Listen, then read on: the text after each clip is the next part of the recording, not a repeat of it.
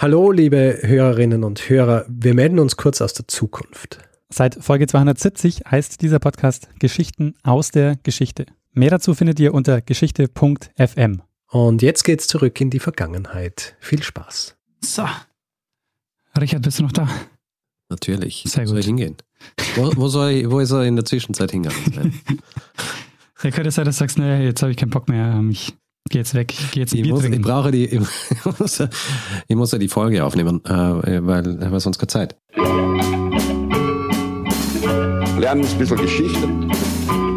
Lernen ein bisschen Geschichte, dann werden Sie sehen, der Reporter, wie das sich damals entwickelt hat. Wie das sich damals entwickelt hat. Hallo und herzlich willkommen bei Zeitsprung, Geschichten aus der Geschichte. Mein Name ist Daniel. Und mein Name ist Richard. Ja, und wir sind zwei Historiker und erzählen uns Woche für Woche eine Geschichte aus der Geschichte, immer abwechselnd. Und das Besondere ist, dass der eine nie weiß, was der andere äh, in der Woche erzählt. Ja. Und äh, wir sind bei Folge 229 angelangt, Richard. So ist es. Fast 230. ja, gut. ähm, gibt's, ähm, nee, warte Gut. mal. Ähm, erstmal, weißt du noch, worum es letzte Woche ging, Richard? Äh, Ja, natürlich weiß ich das noch, weil äh, es war ja erst letzte Woche. Deswegen erinnere ich mich noch gut daran, dass du eine Folge über die quasi Entdeckung des ersten künstlichen Pigments gemacht hast, der Berliner Blau. Sehr gut. Du sagst es so, in einer Woche kann man einiges vergessen. Ja, schon, aber nicht, äh, nicht die Zeitsprungfolge der Vorwoche. Ich meine, ich bin einer von, einer von zwei Leuten, die Zeitsprung machen. Ja? Also wenn jemand das nicht vergessen sollte, dann ich. Sehr gut. Ja, also eine gute Zusammenfassung der letzten Folge, ging um das Berliner Blau. Äh, ist äh, letzte Woche Feedback aufgelaufen zu äh, irgendwelchen Folgen? Ähm, mir fällt jetzt gerade nichts ein. Äh, nein. Ich würde sagen, nein. Ich habe mir nichts aufgeschrieben. Sehr gut. Ähm, aber weißt du, wir sind da ja nicht so streng. Wir können ja auch in zehn Folgen über die äh, Folge von vor zehn Wochen oder so äh, was bringen. Weil Das stimmt. Also soll es zum Wir haben ja- Beispiel äh, Neuigkeiten geben, was die Hasen und Kaninchen angeht? Ja, na bitte, komm, Dann- nicht, nicht ermutigen die Leute diesbezüglich. Das ist, äh, ist nicht nötig. Sehr gut. Ich glaube, die Sache ist abgeschlossen. Ja. Es ist, äh, jeder weiß mittlerweile, dass ich Unsinn geredet habe, auch, dass ich im Feedback wieder Unsinn geredet habe und all solche Geschichten. Ähm, belassen wir es einfach dabei. Sehr gut. Dann machen wir das. Letzte Woche waren wir im 18. Jahrhundert unterwegs, Richard. Ja, Wo geht's äh, diese Woche hin? es geht diese Woche in das 16. und 17. Jahrhundert. Und welcher Also Ort? wi- Wieder ein bisschen zurück. Äh, Welcher Ort kann ich dir genau sagen? Denn ich fange jetzt einfach mal an, diese Geschichte zu erzählen und der Ort kommt auch gleich mal vor. Ja, sehr gut. Wir springen jetzt zum 29. Dezember 1610. Hm. Und am Abend dieses Tages verschaffen sich bewaffnete Männer Zugang zu einem Kastell am Fuße der Burg Tscheite im damaligen Königreich Ungarn. Und der Mann, der diese bewaffneten Männer anführt, ist der Palatin von Ungarn, also quasi der Vizekönig, der zweite Mann im Staat. Und dieser Mann ist ein gewisser George Turzo George Turzo. oder Georg auch, wenn wir es deutsch aussprechen. Ja. Er kommt gemeinsam mit drei weiteren Nobelmännern. Gemeinsam mit diesen Männern verschaffen sie sich eben Zugang zu diesem Kastell und sie treffen dort auf die Hausherrin. Diese Hausherrin ist gerade dabei, ihr, ihr Abendessen zu sich zu nehmen, mit dem Gefolge und so weiter. Und sie wird gleich einmal, sie wird gleich einmal festgenommen Mhm. während die anderen Männer sich dran machen, dieses Anwesen zu durchsuchen. Und sie finden laut dieser Aufzeichnungen des Turzo den Leichnam eines jungen Mädchens, das äh, offenbar zu Tode geprügelt worden ist. Dann hinter einer Tür, aus der sie Schreie hören, treffen sie dann auf drei alte Frauen und einen Mann, die auch gerade dabei sind, ein Mädchen zu schlagen. Die Soldaten nehmen dann diese vier Bediensteten fest und zerren dann diese Gräfin und ihre Bediensteten aus dem Haus und verlautbaren jetzt, dass sie im Namen des Königs verhaftet ist. Danach werden die Männer des nahegelegenen Dorfes in diese Burgscheite geschickt um sie von oben bis unten zu durchsuchen. Und was sie dort finden, wird dann der Auftakt für eine Geschichte und vor allem für einen Mythos sein, der die Menschen in Ungarn zu dieser Zeit, zumindest die nächsten paar Jahre, sehr beschäftigen wird und die nächsten 100 Jahre auf die ein oder andere Art und Weise die Fantasie der äh, Leute ganz schön beflügeln wird und viele auch zum Schaudern bringen wird. Also nach der Einleitung wundert mich das nicht. Äh, das klingt eher so, als wäre es aus einem aus einer, aus einer gut geschriebenen äh, Netflix-Horrorserie. Nicht umsonst. Aber von Anfang an. Diese Gräfin, die festgenommen wird, ist dir, wenn ich, wenn ich dir jetzt den Namen sage, wahrscheinlich ein Begriff. Ja. Ähm, kannst du dir vorstellen, wer es ist? Ähm, nee. Die Gräfin heißt Elisabeth Bathory. Elisabeth Bathory. Elisabeth Bathory. Und es kann sein, dass irgendwo tief, Ja. tief in deinem Hirn, du dir jetzt denkst, ah, irgendwo habe ich diesen Namen schon einmal gehört. In einer Zeitsprungfolge vielleicht, oder? es äh, ist höchstwahrscheinlich in einer Zeitsprungfolge gefallen, Uh. dieser Name. Aber ich äh, werde jetzt noch nicht zu viel verraten. Mhm. Werden wir später noch drauf zu sprechen kommen. Alles klar. Diese Gräfin Bathory ist diesen Männern, die in dieses Kastell kommen, ähm, absolut keine Unbekannte. Weil abgesehen davon, dass sie eine der reichsten und einflussreichsten Frauen des Königreichs Ungarn ist, ist sie auch die Cousine dieses, ähm, dieses Vizekönigs.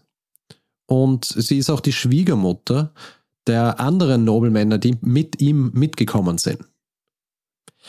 Diese Gräfin Elisabeth Bathory, ähm, um jetzt kurz einmal ihr Leben auch zu umreißen, damit wir wissen, mit wem wir es zu tun haben. Diese Gräfin wird im Jahr 1560 als die Tochter eines adligen Offiziers und einer Adligen namens Anna Bathory von Chomliosch geboren. Und diese Elisabeth Bathory wird dann im Jahr 1571 mit nur elf Jahren mit Franz Narosti verlobt und sie heiraten dann schließlich im Jahr 1575 und ab diesem Zeitpunkt heißt sie dann Elisabeth Bathory Narosti. Also Doppelname. Mhm. Ihre Familie ist eine altehrwürdige Familie, ja, also ist einflussreich, äh, quasi der höchste Adel im Land. Die Familie, in die sie einheiratet, ist zwar nicht genauso alt und ehrwürdig, aber sie ist sehr reich und mächtig.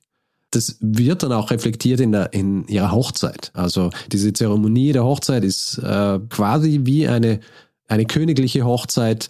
Und die Hochzeit findet statt auf einer heute nicht mehr existierenden Burg in Vranov in der heutigen Slowakei.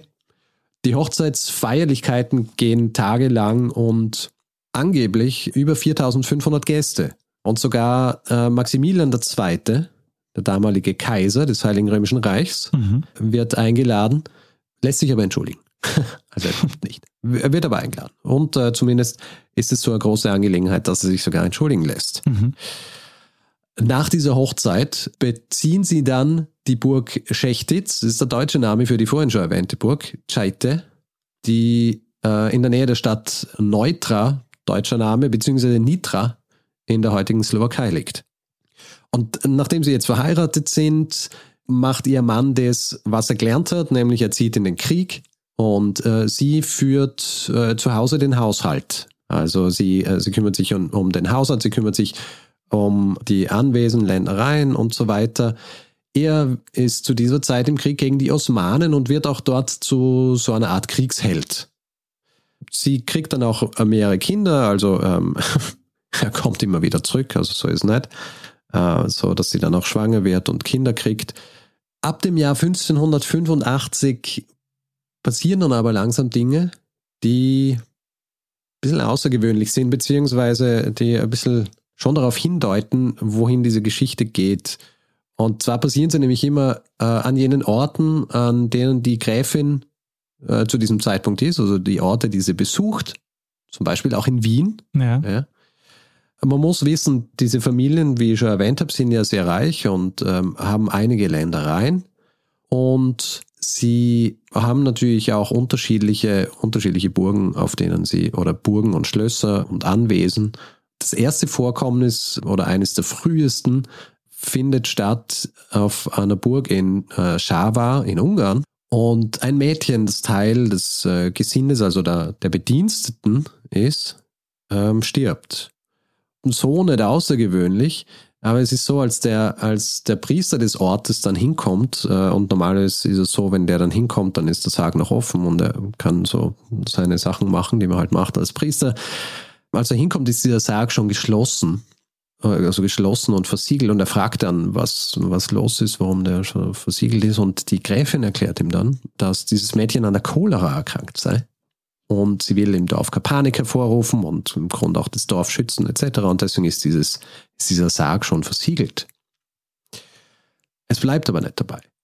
Im Laufe der Jahre verschwinden dann immer wieder Mädchen oder kommen auf, wie soll ich sagen, mysteriöse Art und Weise dann zu Tode. Mhm.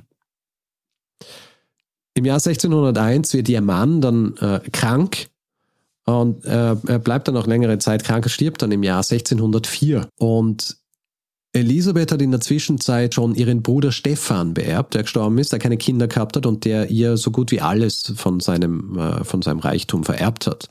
Jetzt ist es so, dass nachdem sie ihren Bruder beerbt hat, sie auch ihren Mann beerbt und ähm, sie hat jetzt halt Geld und Lehen und Burgen und Ländereien, die sich über ein riesiges Gebiet erstrecken. Ja, also Transsilvanien bis Österreich und wie soll ich sagen, sie regiert jetzt auch über dieses Gebiet, ja, und äh, also äh, herrscht über dieses Gebiet und herrscht auch so über ihre Familie, weil sie ist jetzt quasi das Oberhaupt dieser Familie. Sie ist auch diejenige dann, die ihre, ihre Tochter Anna verheiratet. Ihre Tochter Katharina bringt sie ebenfalls unter die Haube, wie man so schön sagt. Und trotzdem hängt ihr noch immer was nach, nämlich diese Geschichten über, über diese Mädchen, die verschwinden und auch über diese Art und Weise, wie äh, sie mit ihren Bediensteten umgeht. Und zwar geht sie einfach sehr, sehr grausam mit ihnen um. Ja. Also es wird ihr nachgesagt, dass sie sehr sadistisch sei, mhm. wie man heutzutage sagen wird. Zu dem Zeitpunkt hat es diesen, diesen Begriff ja so noch nicht gegeben. Ja. Anscheinend ist es so, dass sie, dass sie Gefallen dran findet, ihren, ihren Bediensteten Schmerzen zuzufügen. Und zwar auf alle erdenkliche Arten und Weisen. Und es, ist jetzt so, diese Geschichte von Elisabeth Bathory ist ähm, in gewissen Kreisen und ähm, mit gewissen Kreisen, Kreise meine ich jetzt vor allem Leute, die sich gern mit True Crime auseinandersetzen. Ja. Also ist dort sehr beliebt und wie so oft bei True Crime ähm, finden die Leute, die diese Geschichten erzählen, dann immer große Freude daran, auch äh, im, im Detail zu erzählen, was alles gemacht worden ist. Grausames, es gibt viele Details in den Aufzeichnungen dazu, was sie alles gemacht hat. Es sind grauenhafte Details. Ähm, es ist nicht schön, aber ich möchte quasi, was Grauen, Grausamkeiten angeht, möchte ich es eigentlich bei dem belassen, was ich anfangs schon erklärt habe. Auf jeden Fall, es wird ihr nachgesagt, dass sie ihren Bediensteten grauenhafte Dinge antut. Und eine Sache, die vor allem immer wieder vorkommt, ist etwas, was ihr dann schlussendlich auch einen Spitznamen einbringt, mhm. beziehungsweise ein, ein, Name, unter dem sie dann später auch bekannt worden ist, und zwar die Blutgräfin. Und jetzt sind wir im Grunde schon so in diesem Gebiet der Legende. Ja. Also die Sage der Blutgräfin und es wird dieser Elisabeth Bathory nachgesagt, beziehungsweise es wird gesagt, dass sie eine wahnsinnig schöne Frau gewesen sei. Es ist recht schwierig, das so zu bewahrheiten, weil es gibt, es gibt im Grunde nur ein Porträt von ihr das gibt es in unterschiedlichen Ausformungen, ja, von denen immer behauptet wird, dass äh, das eine das echte sei und so weiter.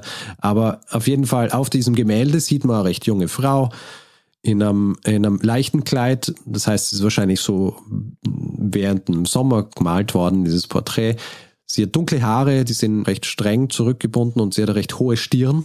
Übrigens zu der Zeit, was, äh, was recht beliebt war, war, dass sich Frauen den Haaransatz ausrasiert haben, damit die Stirn höher wirkt. Ha, hohe Stirn äh, ist ein äh, Hohe, Altzeichen. Äh, ja, einfach ein Schönheitsmerkmal. Ja, deshalb, deshalb freue ich, freu ich mich auch, dass äh, meine Stirn im Alter immer höher geworden ist. Ja, deswegen wirst du immer schöner dann. Ja, genau. Jetzt ist der Zeitpunkt, von dir Porträts anfertigen zu lassen für die Nachwelt. Ja, wenn dann einmal über dich die Geschichten erzählt werden. Sehr schön. Auf jeden Fall, sie soll sich angeblich wirklich sehr um ihr Aussehen gekümmert haben. Und deswegen deswegen passt diese, diese Sage, die existiert hat über sie so. Äh, und zwar soll sie während sie ihr Bedienstete an, sie angekleidet hat, kommt irgendwie so, dass sie was Unangenehmes macht oder so und die Gräfin ist erzürnt und sie, äh, sie schlägt ihr ins Gesicht. Ja, sie schlägt ihr ins Gesicht, so dass sie ähm, das Blut aus der, äh, aus, aus der Nase ihrer Bediensteten spritzt und dieses Blut spritzt dann so auf ihre Hand mhm. und die Gräfin wischt dann das Blut von der Hand und sie wischt es ab und anscheinend ist es so, dass sie dann sieht, dass dort, wo das Blut war, ähm, sie keine Falten mehr hat. Also, dass jetzt der Teil, der vom Blut bedeckt war, ganz jugendlich ausschaut. Hm. Und zu diesem Zeitpunkt, der Sage nach, ist sie auch schon in einem Alter, wo sie so viel Falten hat, wo es sie äh, gestört hat, ja, weil sie ja eigentlich diese schöne Frau ist und sie hat jetzt Falten und dann erkennt sie plötzlich, ah, wenn sie hier, wenn da Blut ihre Haut bedeckt, dann wird diese Haut wieder schön. Und ab diesem Moment ist sie von diesem, von diesem Gedanken besessen, dass sie ihre Haut verjüngern kann, indem sie, indem sie in Blut badet. Und der Sage nach ist es dann eben so, dass sich ab diesem Zeitpunkt in regelmäßigen Abständen Mädchen ausbluten hat lassen, um dann in ihrem Blut zu baden, um sich zu verjüngen. Hm. Weiß man, ob sie getestet hat, ob es wirklich Menschenblut sein muss? Hätte er auch Tierblut äh, verwenden können? Es gibt, äh, die, die Geschichten sind mannigfaltig, die sich, äh, die sich darum drehen. Es äh, gibt unterschiedliche Ursprünge dieser, dieser Erkenntnis, dass Blut dafür sorgt, dass sie, dass sie dann schöner wird. Schlussendlich kommt sie dann eben drauf und das ähm, ist dann quasi so von Sage zu Sage unterschiedlich, dass am besten funktioniert, wenn es Blut einer Jungfrau ist. Ja, ja klar. Aber wie so oft bei solchen Geschichten ähm, ja, es wird einfach ausgeschmückt und, und dazu gedichtet etc. Was hier auch sehr interessant ist, ist, dass in diesen Geschichten gern erzählt wird, dass die, diese Menschen in eine eiserne Jungfrau gesteckt werden. Und du weißt, die eiserne Jungfrau ist so dieses Gerät, das menschengroßes und wo Stacheln sind in regelmäßigen Abständen und man stellt die Leute rein und schließt dieses Gerät und sie bluten dann aus und Interessanterweise ist zum Beispiel auch die eiserne Jungfrau ja etwas, was in der Neuzeit erfunden worden ist als mittelalterliches Folterinstrument. Ja. Hat so im Mittelalter ja gar nicht existiert. Das ist diese Geschichte, die erzählt wird über, über Elisabeth Bathory und äh, warum sie anfängt, bedienstete Mädchen zu töten. Wie ist es zu dieser Sage gekommen? Wie so oft ist es so, dass erst viel später eigentlich von jemandem aufgeschrieben worden ist hier ist es so, dass der erste, der das so aufgeschrieben hat, ein Jesuitenpriester ist, namens Laszlo Turocci. Und der findet in den 1720er Jahren im Dachboden der Burg Bütka Aufzeichnungen über einen Prozess. Und Teile dieser Informationen verwendet er jetzt in einem Buch, das er schreibt. Dieses Buch hat eigentlich mit Elisabeth Bathory nicht wahnsinnig viel zu tun. Es heißt Ungaria suis cum regibus compendio data, also quasi ein Kompendium, ein datiertes über Ungarn und äh, seine Könige. Und er fügt dann quasi diese Geschichte hinzu in diesem, in, in diesem Kompendium und beschreibt eben dazu, dass sie diese Mädchen umgebracht hat, weil sie in deren Blut baden hat wollen. Und wenn ich jetzt sage 1720er Jahre und Blut und all diese Geschichten, dann denkst du natürlich an was für eine Sache? Ja, an äh, hier Graf Dracula und äh, Transsilvanien. Ja, und den Vampirismus. Ach, der Vampirismus, ja, ja da gibt es auch schon eine Folge zu. Eben, da gibt es eine Folge. Und der fleißige Zeitsprung-Geschichten-Vorbereiter, der ich bin, habe hab ich natürlich äh, nachgeschaut, was das für eine Folge ist. Und es ist Folge 35. Oh aus unserem Frühwerk. Oh ja. Ja, noch im ersten Jahr. Magia Postuma, Vampirismus in Zeiten der Aufklärung. Hm. Von dir erzählt. Da waren auch die Titel noch so schmissiger. ja, da haben wir uns, da haben wir uns noch Mühe gegeben. Heutzutage einfach nur irgendwas, weil, ähm, ja, so sind wir. Die, diese Geschichte dieses, dieses Jesuitenpriesters wird dann in weiterer Folge von einem Akademiker übernommen, einem gewissen Mate Bell, der das in seine Enzyklopädie über die Geschichte und Geografie Ungarns steckt. Und weil er eben ein Gelehrter war, ja, ein Akademiker, wird es auch nicht hinterfragt. Du fragst dich jetzt natürlich, äh, was ist aber wirklich passiert? Ja? Vor allen Dingen, weil du hast jetzt gerade gesagt, es gibt Prozessakten und äh, die deuten ja darauf hin, dass irgendwas äh, tatsächlich passiert ist. Also, wie so oft, die Faktenlage ist relativ dünn. Mhm. Ich habe vorhin gesagt, es fängt an mit diesen Gerüchten, dass hier was faul ist und das das häuft sich dann. Also es werden immer mehr Geschichten über Elisabeth Bathory und diese Frauen, diese, diese Mädchen eigentlich, die, die verschwinden, äh, erzählt. Und ab 1602 werden diese Gerüchte so laut, dass im Jahr 1604 mehrere Beschwerden gegen sie eingebracht werden mit dem Hinweis, man soll das untersuchen. Aber wie so oft, die Mühlen der Justiz malen langsam. Und erst im Jahr 1610 wird dann der vorhin von mir erwähnte Turso damit beauftragt, diese Sache zu untersuchen. Es werden daraufhin Zeugen befragt. Also es wird angefangen, zu Leuten zu gehen, in den Dörfern zum Beispiel, von den Anwesen von äh, der Gräfin, wo sie auch war und wo angeblich Mädchen verschwunden sind. Äh, es werden Leute befragt und es wird aufgezeichnet, was die erzählen und die sagen halt all diese Sachen aus. Die sagen, diese Mädchen sind verschwunden, die sind dort auf diese Anwesen der Gräfin gebracht worden, äh, sind gequält worden, sind, sind gefoltert worden, sind grauenhaft malträtiert worden.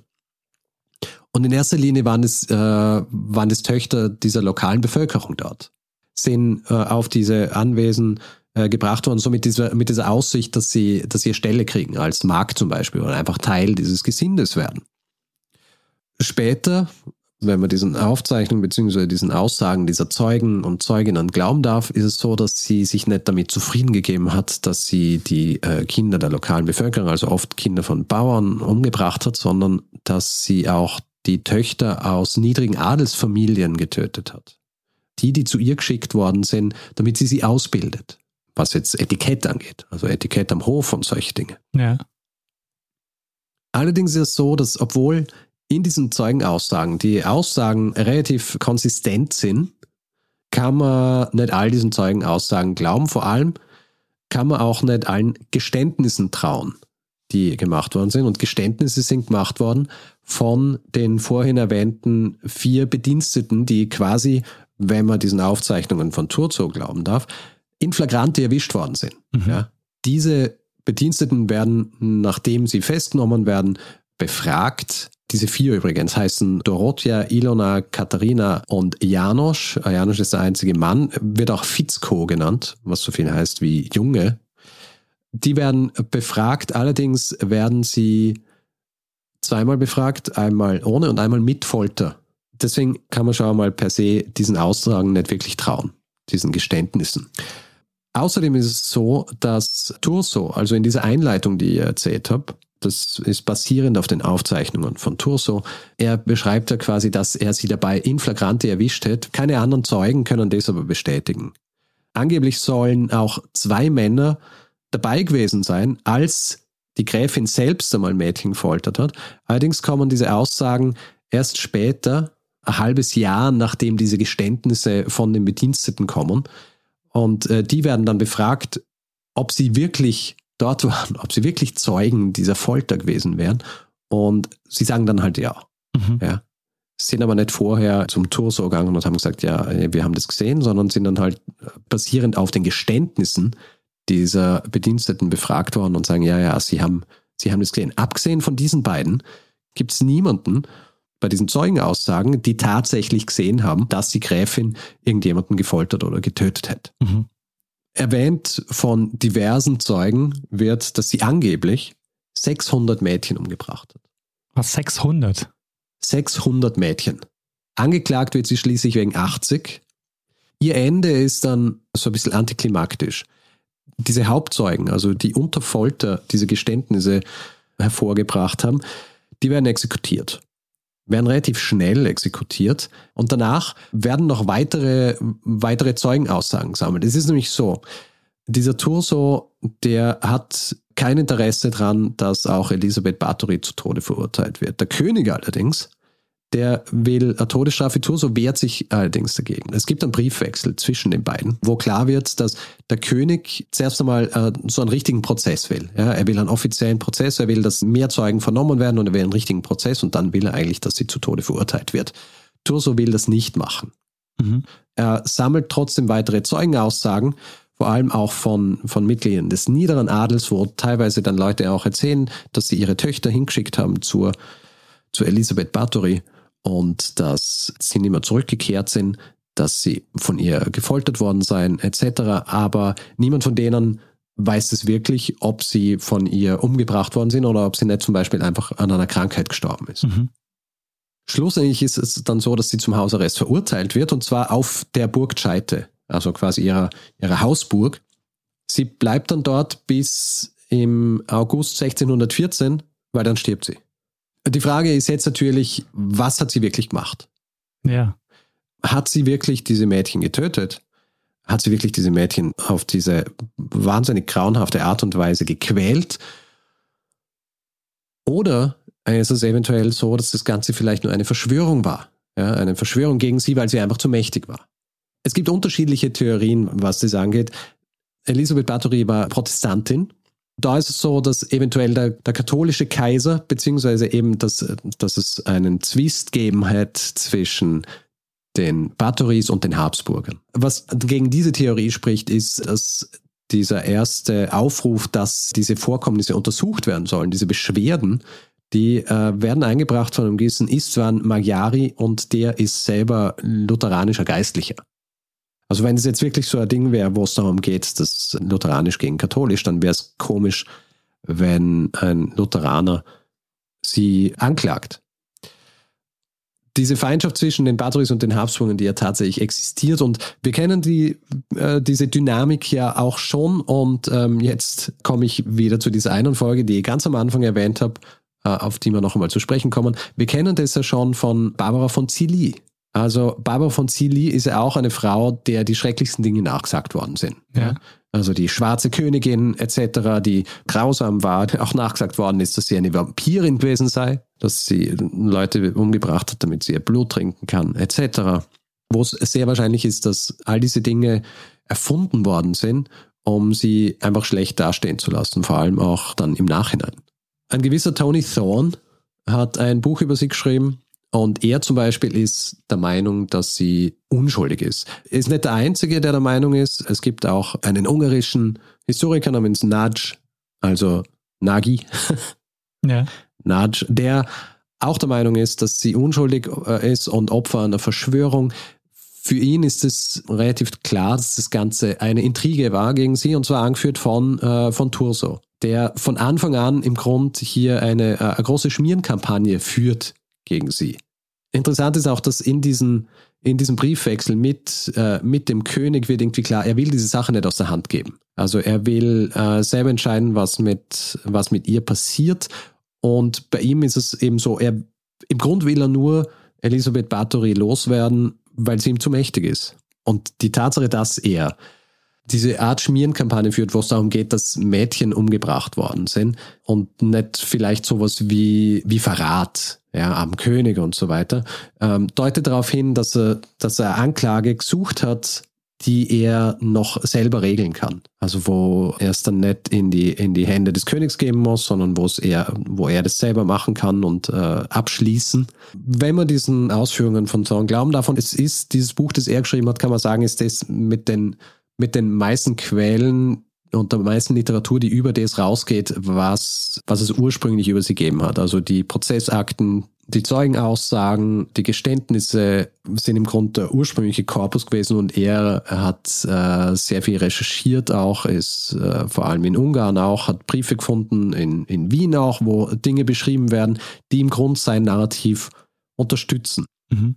Der Konsens unter den meisten anderen Historikern und Historikerinnen ist, dass sie, dass sie es schon getan hat. Wir können es nicht hundertprozentig sagen. Also es ist sehr, sehr unwahrscheinlich, dass sie 600 Mädchen getötet hat. Ja. Es wäre nicht wahnsinnig unwahrscheinlich, dass sie 80 getötet hat.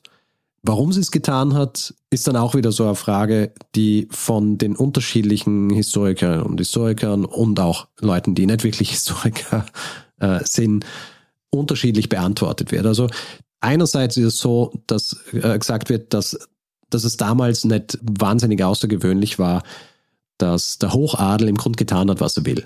Vor allem, wenn es darum geht, dass es, dass es die Töchter von, von lokaler Bauernbevölkerung war, ja. äh, waren. Ja. Also da hat es im Grund keine, äh, keine Konsequenzen gegeben. Wenn die verschwunden sind, dann sind sie verschwunden.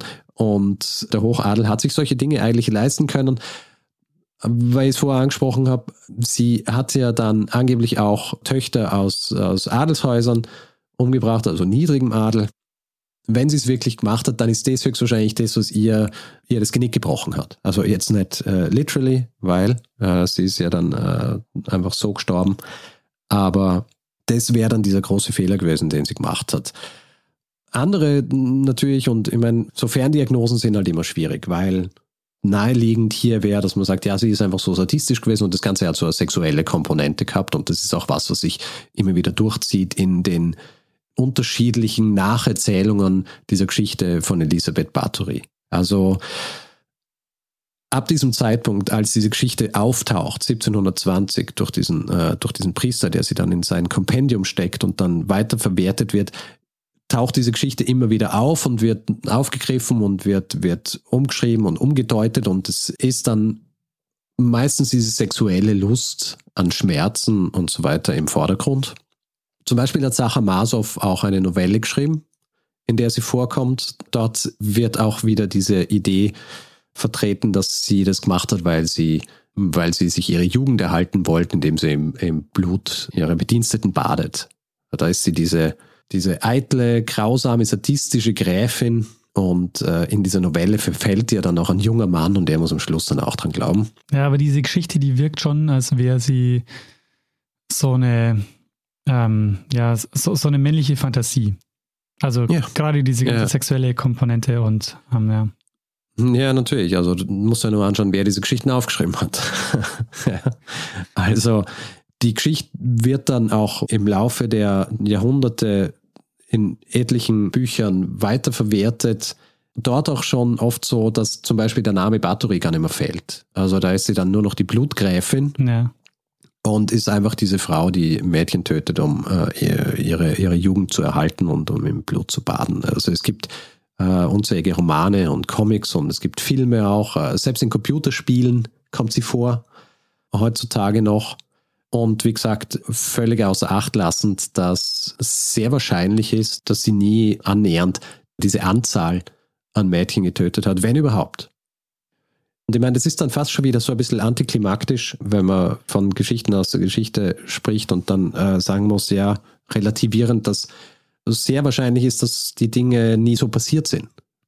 Selbst diese Grausamkeit, die ihr so nachgesagt wird, dieser, dieser Sadismus, das sind alles Dinge, die in diesen Zeugenaussagen vorkommen, also die Leute, die befragt worden sind, um quasi Informationen zu sammeln, bevor sie dann äh, festgenommen wird. Und das sind auch, das sind auch Dinge, die nicht wahnsinnig außergewöhnlich waren, eben für die damalige Zeit, für den Hochadel oder auch für den Adel, dass sie so mit den Leuten umspringen.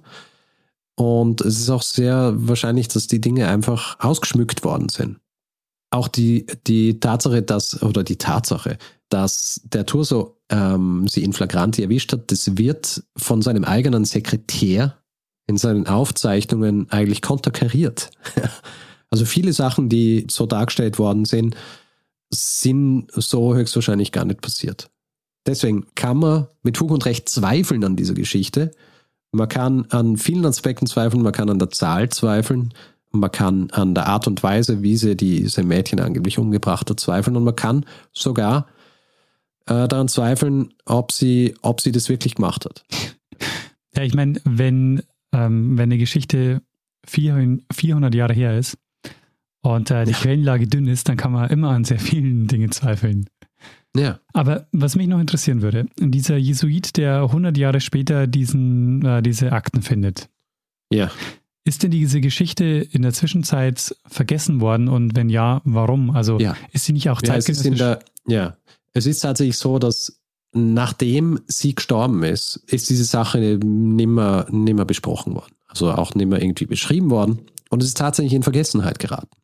Was auch darauf hindeutet, dass das höchstwahrscheinlich einfach, wie soll ich sagen, der Höhepunkt einer, einer Kampagne gegen äh, Elisabeth Bathory war. Und als das dann quasi passiert ist, als es fertig war, hat kein Hahn mehr danach gekräht. Naja, deutet darauf hin, dass die Zeitgenossen es gar nicht so tragisch fanden. Richtig. Ich finde es ja immer, immer super spannend, wenn man so merkt, wie, wie so Geschichten zunächst mal in Vergessenheit geraten und dann wieder aufgegriffen werden. Dadurch, durch diesen zeitlichen Abstand, ähm, immer, immer weniger von dieser Geschichte weiter transportieren. So wie du jetzt beschrieben hast, dass sie am Ende jetzt ähm, gar nicht mehr namentlich genannt wird, sondern nur noch die Blutgräfin ist. Und es gibt so ein mhm. paar, paar so ähm, paar so Symbole, die, die ja quasi anhaften und allein damit funktioniert diese Geschichte schon. Ja. Und du hast ja auch mit, den, mit dem Foltern auch schon, schon gesagt, so ähm, die, die Foltermethoden sind eigentlich im, in der frühen Neuzeit erfunden worden, aber wir verbinden sie mit dem Mittelalter. Eh, es gibt, ähm, das ist eigentlich eher auch eine Folge, die ich schon ein bisschen vorbereitet über, über Folter, über unterschiedliche Foltermethoden. Ja. Die die eigentlich wirklich so den Gehirnen der, der neuzeitlichen Chronisten oder auch nicht einmal Chronisten, sondern quasi Autoren entsprungen sind. Und so sehr romantisch ihre Vorstellung vom Mittelalter ist, so verzerrt ist auch so diese Vorstellung davon, wie grausam äh, das Mittelalter war. Ja. Wenn heutzutage diese Geschichte der Blutgräfin erzählt wird, dann geht man davon aus, dass dass im Mittelalter oder dass auch vor 400 Jahren äh, das Leben eigentlich eh in erster Linie nur aus Blut und Beuschel bestanden. ja. Also, dass da hast kein Meter gehen können oder dass dir irgendjemand ein Messer in den Bauch kramt ja. äh, und solche Geschichten. Man muss sich ja auch, glaube ich, klar machen bei so einer Geschichte, ähm, die Nachrichtenlage aus dem 17. Jahrhundert ist halt auch schon sehr dürr. Ja. Also wir haben wahrscheinlich von ihr kein einziges authentisches ähm, Dokument, oder? Ich bin mir nicht ganz sicher. Also es gibt schon Nein, äh, mein, aber nichts, nichts, was in diese Richtung geht. Genau, also ich mein, sie hat nie, zum Beispiel, sie hat nie eine Aussage getätigt, was jetzt diese Anschuldigungen angeht. Also sie ich. hat, ja. Sie hat schon gewettert gegen ihre, gegen die Leute, die sie beschuldigt haben, aber was die Anschuldigungen selber angeht, hat sie nie, ähm, hat sie nie Zeugnis abgelegt. Mhm. Was, und das ist auch ganz wichtig zu sagen, was auch nichts wäre, was, was sie machen hätte wollen, weil in den Zeugenstand berufen zu werden bei so einem Prozess wäre für sie eine wahnsinnige Demütigung. Mhm. Ja? Also, dass sie überhaupt Stellung nehmen muss, was das angeht. Deswegen gibt es dahingehend auch nichts. Ja? Also es gibt Zeugenaussagen, es gibt Geständnisse etc., aber es gibt von ihr nichts ähm, diesbezüglich. Ich meine, viele dieser Dinge sind natürlich Interpretationen, aber was natürlich dahingehend auch interpretiert werden kann, dass es für sie im Grund gar nichts Außergewöhnliches war, was sie jetzt so vorgeworfen wird, von wegen, ja, äh, sie hat Mädchen gequält oder so, oder sie hat ihre Bediensteten gequält oder war grausam zu ihnen und so weiter, ja. weil es nicht so außergewöhnlich war für jemanden in ihrer Position, dass sie das halt machen kann und darf. Und dass sie eigentlich nicht wirklich mit Konsequenzen diesbezüglich zu rechnen hat und dass sie in erster Linie deswegen einfach gewettet hat gegen die Leute, die sie angeklagt haben, weil sie gewusst hat, dass sie sie deswegen anklagen, damit sie sie loswerden. Und es ist auch tatsächlich so, dass es einen Briefwechsel gibt zwischen ihr und Turzo, wo sie ihm auch sagt, dass sie nicht so wie die anderen Witwen, die er schon losworden ist, dass sie da nicht einfach klein beigeben wird. Mhm. Also der hat dann einen gewissen Ruf gehabt, was das angeht. Ja. Aber diese Prozessakten, die sind wahrscheinlich schon authentisch, oder? Also da kann man davon ausgehen, die sind echt und die, das hat stattgefunden. Ja, ja.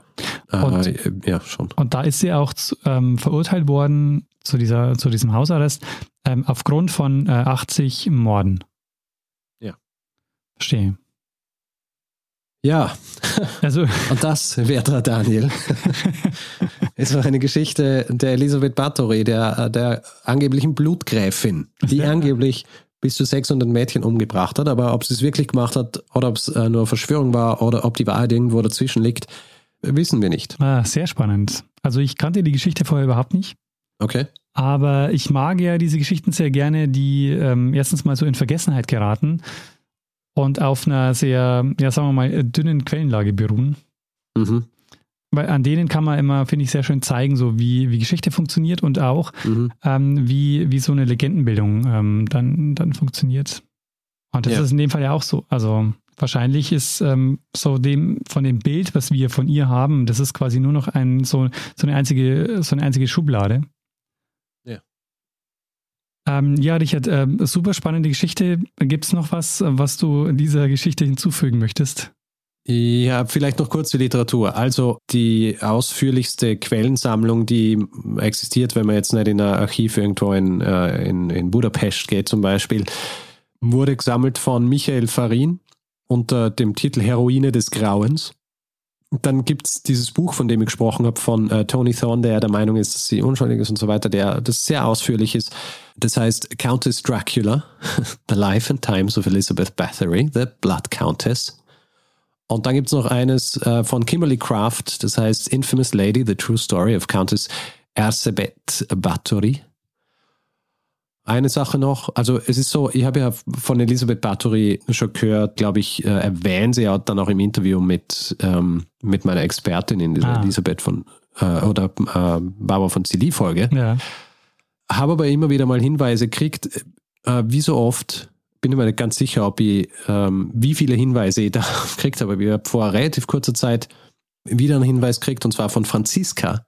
Franziska hat gemeint, dass das äh, eine spannende Geschichte wäre. Ich bin mir nicht ganz sicher. Ich glaube, es äh, haben ein paar andere Leute auch, aber ich habe es in meinen Aufzeichnungen, äh, habe ich nicht mehr gefunden. Vielleicht sind meine Aufzeichnungen noch immer incomplete. Aber für alle, die es auch, die auch einen Hinweis geschickt haben, äh, ich entschuldige mich. Das ist jetzt nicht erwähnt, aber ja. Ja, danke für die Hinweise. Ähm, spannend, weil mir hat den Hinweis noch niemand geschickt und äh, interessant, dass also dann dir mehrere Leute den Hinweis zu dieser Folge schicken oder zu diesem Thema schicken. Naja, ist halt, weißt du, fast Mittelalter und ist eben auch so ein bisschen Blut- und Beuschelfolge und das ist halt dann eher wahrscheinlich in der Wahrnehmung der Leute mein, mein Ding. Nach, nachdem ich so viel über, über Kannibalismus und so weiter gesprochen habe, der unter anderem ihr ja auch nachgesagt worden ist. Ah, verstehe. In dem Fall würde ich sagen, beschließen wir diese Folge. Ja, mach mal einen Deckel drauf. Mach einen Deckel drauf und mach mal einen Feedback-Hinweisblock. Sehr gut.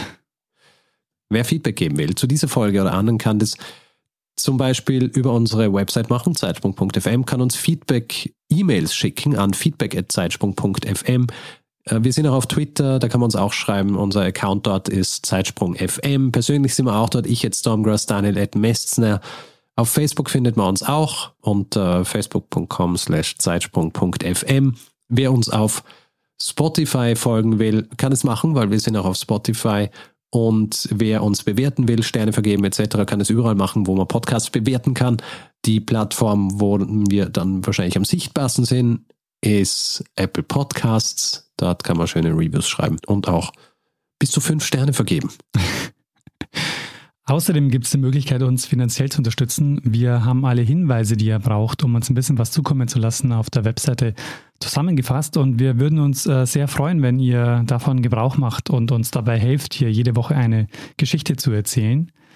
Und wir bedanken uns in dieser Woche bei Manuel, Henrik, Helmut, Felix, Marc, Georg, Detlef, Marc, Norman, Karen, Oliver, Simon, Thomas, Patrick, Andreas, Steffen, Thomas, Ingolf, Martin, Michael, Lilly, Daniel, David, Mirko, Stefan, Thomas, Henry, Nils, Charlotte, Henrik, Stefan, Marc, Angelika, Markus, Gabriel, Monika, und Dirk, vielen, vielen Dank für eure Unterstützung. Ja, vielen herzlichen Dank. Tja, Richard. Tja, Daniel. Was würdest du sagen? Ich würde sagen, ähm, die Folge ist vorbei. Nein, die Aber Folge, noch nicht ganz. Eben, die Folge ist noch nicht ganz vorbei. Denn äh, wie immer hat äh, das letzte Wort bei uns äh, eine Person. Bruno Kreisky lernen ein bisschen Geschichte. Lernen ein bisschen Geschichte, dann werden Sie sehen, der Reporter, wie das sich damals entwickelt hat. Wie das sich damals entwickelt hat.